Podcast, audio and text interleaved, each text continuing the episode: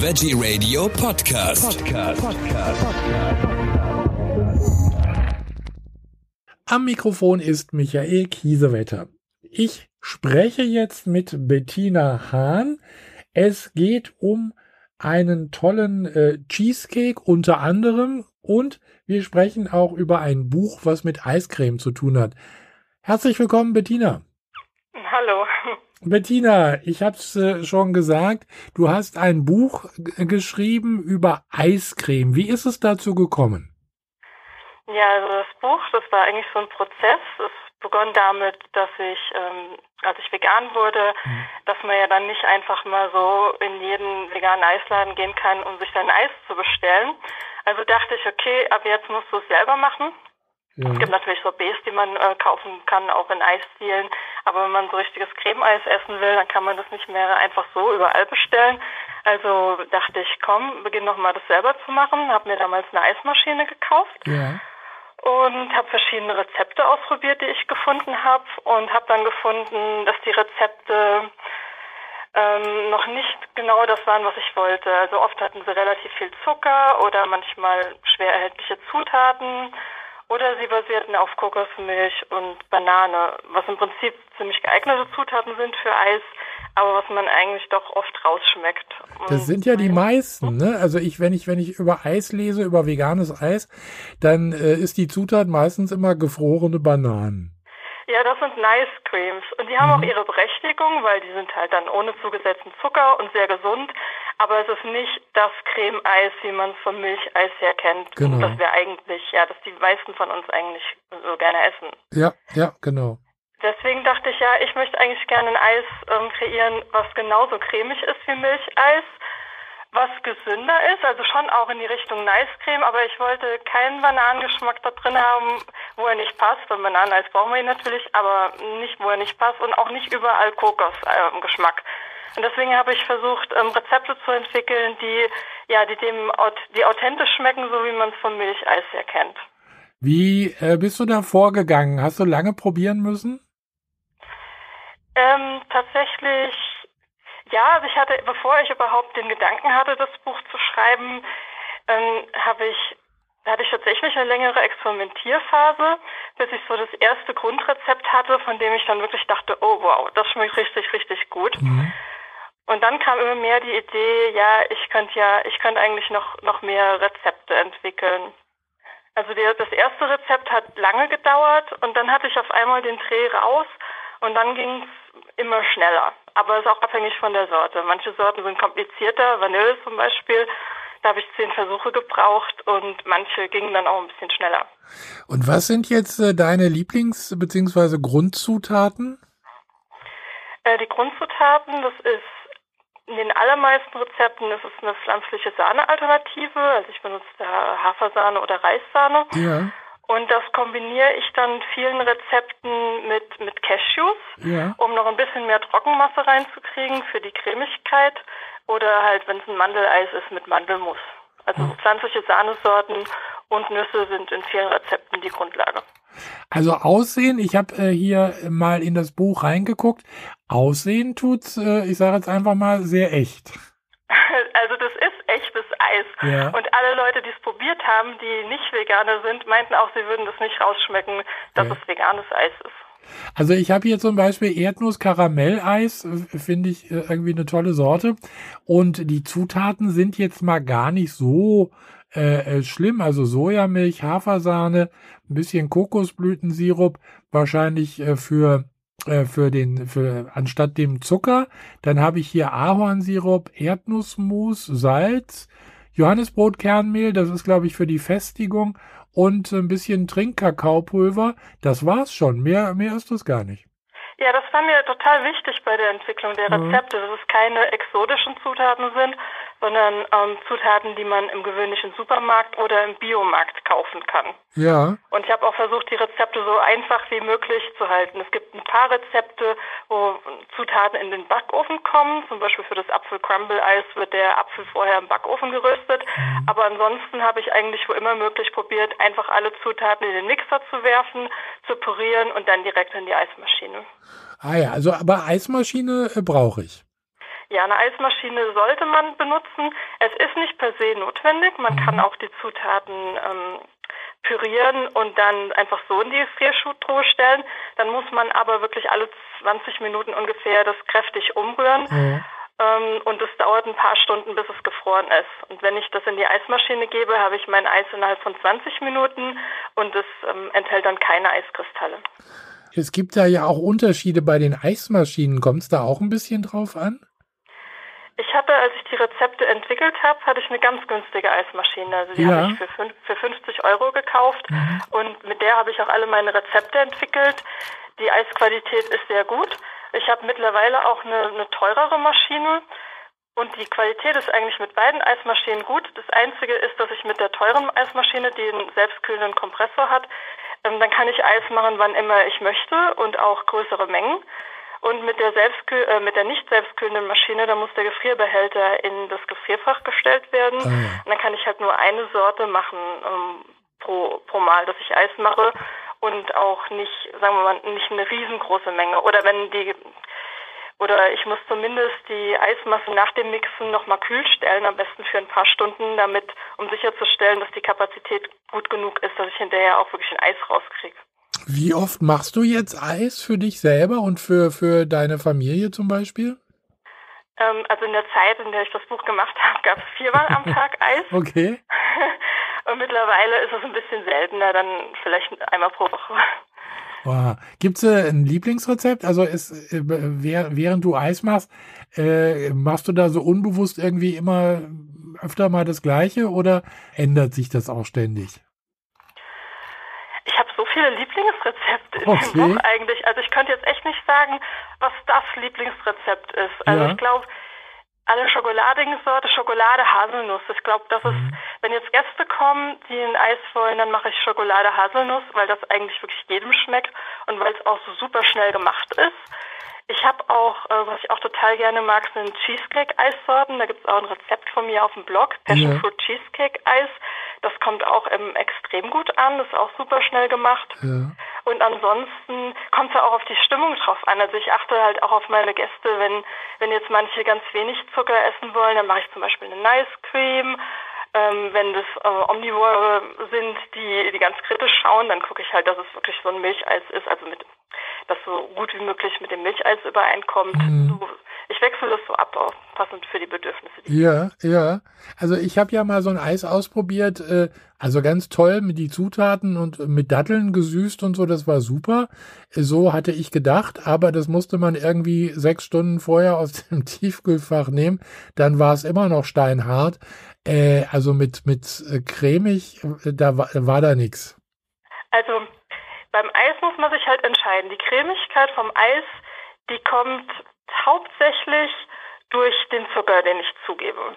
Ah, ja. Und wenn ich jetzt ähm, traditionelle Eisdielen, zum Beispiel so ein Eis hat ungefähr 20 Prozent Zucker drin. Ja. Wenn man das jetzt nur mit Haushaltszucker süßen würde, würde das viel zu süß schmecken. Deswegen kombinieren die Eisdielen verschiedene Zuckerarten, die weniger süß schmecken, also mhm. unter anderem ähm, Traubenzucker und Glucose. Ja. Und ähm, mein bei mir war aber, also mir persönlich war wichtig, dass es nicht so viel Zucker hat. Ja. Das, dementsprechend ist es, wenn ich das jetzt ähm, mache, ist aus frisch aus der Eismaschine ist es super cremig, aber wenn ich es jetzt für ein paar Stunden in den Gefrierschrank stelle, dann wird es auch hart werden. Ja. Man kann es aber dann um 20 Minuten im Kühlschrank ungefähr antauen lassen und dann durchrühren, dann ist es wieder weich. Also es ist halt eine Frage, was man will. Ist es mir wichtig, dass es möglichst, ähm, dass es weniger Zucker enthält und ich bin bereit, es sofort zu essen? Dann würde ich vorschlagen, halt ein etwas gesünderes Eis zu machen. Mhm. Oder möchte ich es halt frisch portionieren können, direkt aus dem Gefrierschrank, dann wäre es doch besser, ein Eis zu nehmen mit einem hohen Zuckergehalt. Das wusste ich jetzt auch nicht, also dass man mehr Zucker reinmachen muss, um äh, das so cremig zu bekommen. Da habe ich wieder was gelernt. Äh, das Buch heißt übrigens Eiskalt Vegan, cremiger Genuss ohne Tier. Und mit dem Buch hat es auch noch was ganz Besonderes auf sich. Du spendest da auch von, ne? Genau, alle Einnahmen, die ich als Autorin von dem Buch bekomme, gehen an verschiedene Lebenshilfe. Zum Beispiel, nenn doch mal bitte welche. Also es ist die Tierschutzstiftung Hofbutenland. Mhm. Das ist ein Kuhaltersheim, wo vor allen Dingen ähm, Kühe leben, aber auch viele andere Nutztiere. Ja, die sind ja auch ziemlich bekannt, glaube ich.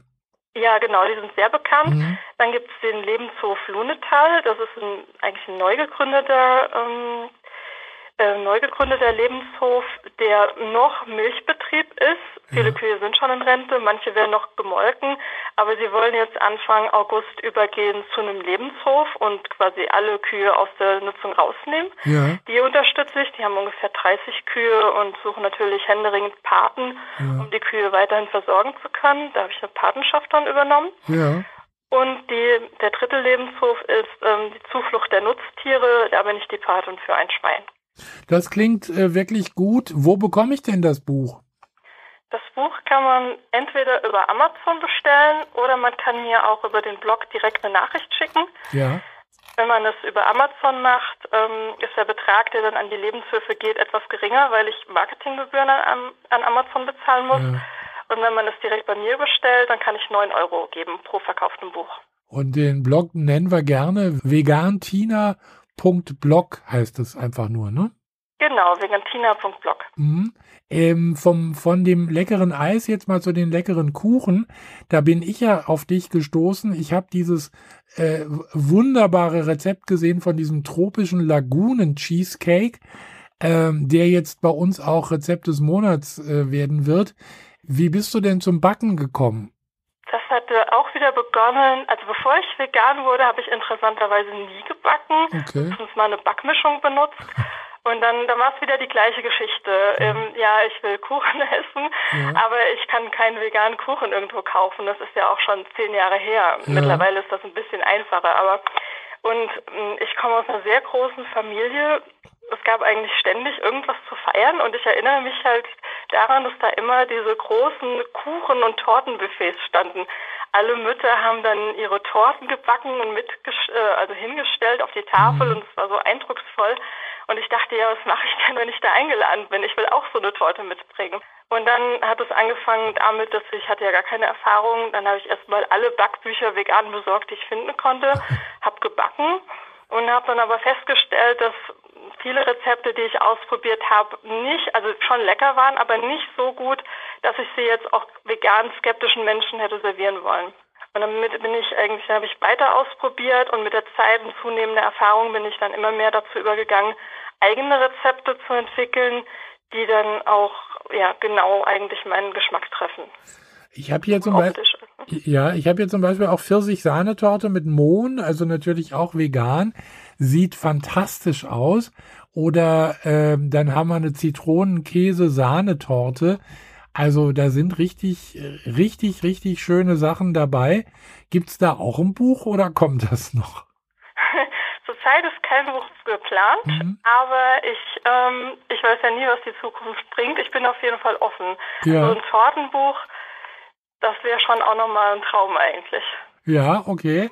Denn Weil da auch meine Passion liegt zurzeit, um diese traumhaften Torten, die ich von früher kenne, um die vegan nachzumachen. Ja, also du hast es auch vorhin gesagt, heute gibt es natürlich deutlich mehr Auswahl an veganen Kuchen, aber wenn ich so auf die Zutatenliste gucke, äh, dann lasse ich die doch lieber gleich im Regal liegen. Also überwiegend bestehen die ja aus Palmöl und äh, ich weiß nicht, also schon aus Gründen, äh, um den Regenwald zu schützen, möchte ich auf Palmöl einfach verzichten. Abgesehen davon äh, ist es nachgewiesen, dass es auch krebserregend ist. Also äh, ich möchte kein Palmöl auf meinem Teller haben, aber in diesem Fertigkuchen ist es überall drin, wahrscheinlich deswegen, weil es billig ist. Ja, sie enthalten auch daneben viel Zucker. Ja. Ich persönlich habe noch keinen Fertigkuchen getroffen in vegan, der mir geschmeckt hätte. Ja, das ist einfach so. Aber lustigerweise, eine Kollegin äh, von mir hatte die Firma gewechselt und zu ihrer Ausstandsfeier hatte ich einen veganen Cheesecake gemacht ja. und sie hatte rein zufällig einen sehr ähnlichen äh, Cheesecake in unvegan in der Bäckerei gekauft ja. und wir haben dann beide Kuchen serviert und die Kollegen kamen hinterher zu mir und meinten, dass mein veganer Cheesecake ihnen besser geschmeckt hätte. Und das liegt unter anderem natürlich auch daran, dass ich frische Zutaten verwende. Wenn ich einen Zitronen-Cheesecake backe, ja. ist da Zitrone drin, Zitronenschale und kein Aroma. Nicht nur Aroma, genau, genau. Also da, das macht dann den Unterschied und vor allen Dingen wird wahrscheinlich auch eine Portion Liebe dann beim Backen noch mit dabei sein. Das ja. kann man von der Großbäckerei dann auch heute nicht mehr erwarten. Ja, Genau, also außerdem, ich habe teilweise natürlich auch ein bisschen Verständnis für die Bäckereien, weil die stehen ja auch unter einem behoorlichen finanziellen Druck. Ja. Wenn ich jetzt so einen Kuchen mache, der ist ja nicht gerade günstig und ähm, Ja. viele Menschen, die dann so einen Kuchen kaufen, die ja, sind auch nicht bereit, einen super hohen Preis zu bezahlen. Von daher verstehe ich das auch schon, dass sie dann günstigere Rohstoffe einsetzen. Ja, natürlich. Also wenn ich hier bei dir gucke in deinem Blog, also ich sehe hier gerade diese einfache Einhorntorte. Ich stelle mir die jetzt ziemlich schwierig vor, so wie die aussieht, so toll. Also ich glaube, da muss man dann schon ein bisschen äh, Geld in die Hand nehmen, äh, um das, äh, äh, um, um die zu bezahlen, wenn man die bestellt. Denn äh, der Aufwand ist ja wahrscheinlich dann doch ziemlich groß, oder? Nee, also wenn ich ein Rezept als einfach bezeichne, dann meine Okay. ich das auch so. Also eigentlich ist es nur, dass man zwei, ähm, eigentlich zwei Komponenten, einen Bananenbiskuitteig und eine Frischkäsebuttercreme. Ja. Und die Torte sieht deshalb so spektakulär aus, weil ich die Buttercreme dann in verschiedenen Farben gefärbt habe. Ah ja. Und die kommen dann alle in einen Spritzbeutel rein. Wenn man das dann spritzt, dann gibt es diesen unheimlich tollen mehrfarbigen Effekt. Mhm. Aber im Endeffekt ist es ja nicht mehr Aufwand, als wenn die Torte einfarbig gewesen wäre. Also tatsächlich habe ich die mit meiner Nichte zusammengebacken Mhm. und das haben wir in, in ein paar Stunden hatten wir die fertig. Wunderbar, also das kann man auch, muss man sich unbedingt angucken bei dir auf dem Blog. Ähm, wie machst du denn diese Buttercreme? Also ich habe ja Buttercremetorte früher immer geliebt. Das fällt ja dann leider auch weg und äh, so eine gute vegane habe ich jetzt eigentlich noch nicht so richtig gefunden. Buttercreme war so der Schlüssel zum Erfolg für mich. Ja.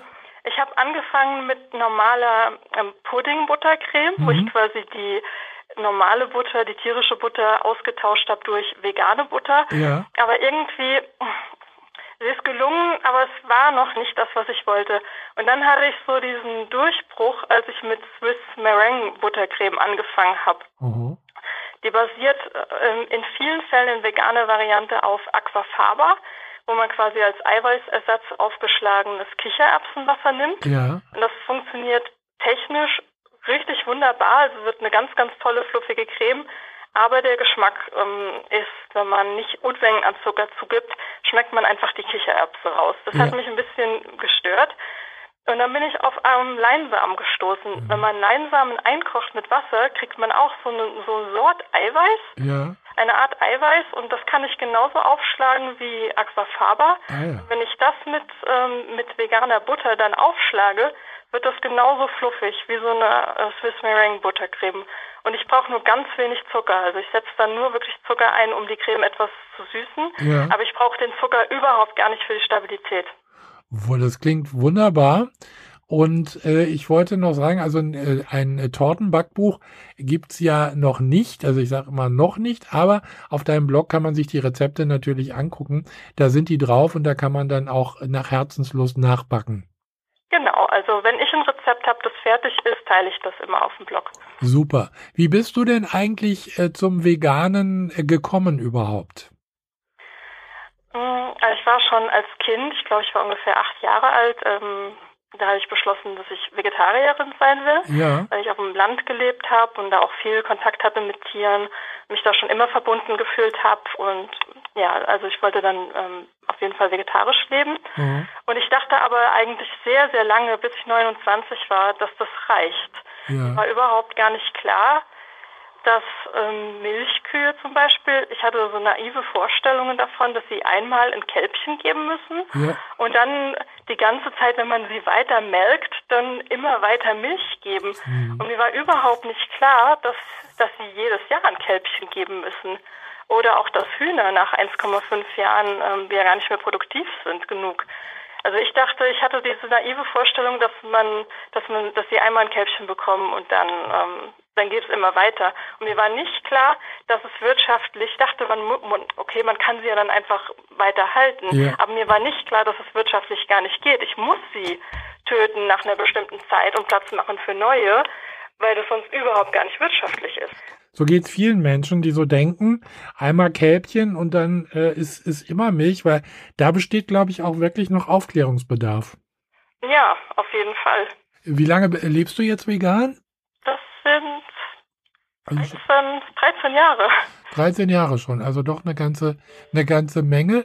Wie ist es da bei dir mit, äh, mit der täglichen Verpflegung? Also wenn du kochst oder so, äh, das geht dir in der Zwischenzeit dann äh, gut von der Hand, oder? Ja, also das, ähm, das ist eigentlich überhaupt gar kein Thema. Wir haben natürlich, wir haben angefangen, ähm, vegane Kochbücher zu kaufen, ja. haben da auch den ganzen Schrank voll stehen.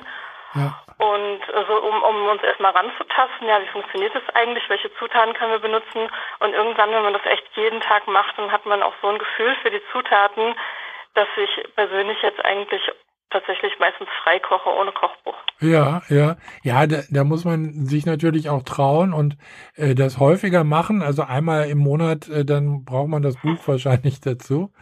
Aber wenn du das häufiger machst, dann klappt das natürlich auch wunderbar. Ja. Äh, was ist geplant bei dir für die, für die Zukunft? Also ähm, Tortenbuch haben wir registriert, das wäre ein Traum. Was sind sonst noch für Träume auf deiner Liste? Ähm, ein Traum wäre zum Beispiel eine Torte von mir, die ich kreiert habe, in einem veganen Café zu sehen oder auch in einem unveganen Café. Ja. Also ich bin sehr offen für Kooperationen mit Cafés, um vielleicht Rezepte zu entwickeln, die die Bedürfnisse erfüllen, die so ein Café hat, um einfach noch mehr vegane Torten unter die Gesellschaft zu bringen. Das wäre ein Traum. Also äh, wenn, wenn du die Torte fertig schickst, dann ist Veggie Radio jetzt ein Café. ja, genau. Ja, also das wäre wirklich ein, ein, Traum, einfach, dass ich, ähm, dass die Torten noch mehr unter die Gesellschaft kommen. Ja, super. Also das ist natürlich eine, eine schöne Geschichte. Also wer, wer die gesehen hat hier auf deinem Blog, die Fotos, also traumhaft schöne äh, Torten, also der wird dir beipflichten, wenn, wenn das so ist. Bettina, eine tolle Geschichte. Ich erinnere nochmal an das Buch ähm, Eiskalt Vegan. Damit kann man dann nämlich auch helfen, den äh, Lebenshöfen beziehungsweise den, äh, den diversen Organisationen. Du spendest die Einnahmen und äh, cremiger, äh, cremiger Eisgenuss ohne Tier. So, eiskalt äh, äh, vegan, das gibt's bei dir zu kaufen oder eben bei Amazon kann man auch. Tolle Geschichte. Bettina, vielen herzlichen Dank für diese Informationen. Ich wünsche dir weiterhin viel Erfolg. Und äh, ja, wenn's wenn's Neues gibt, hören wir dann einfach wieder. Dankeschön. Ja, vielen Dank auch.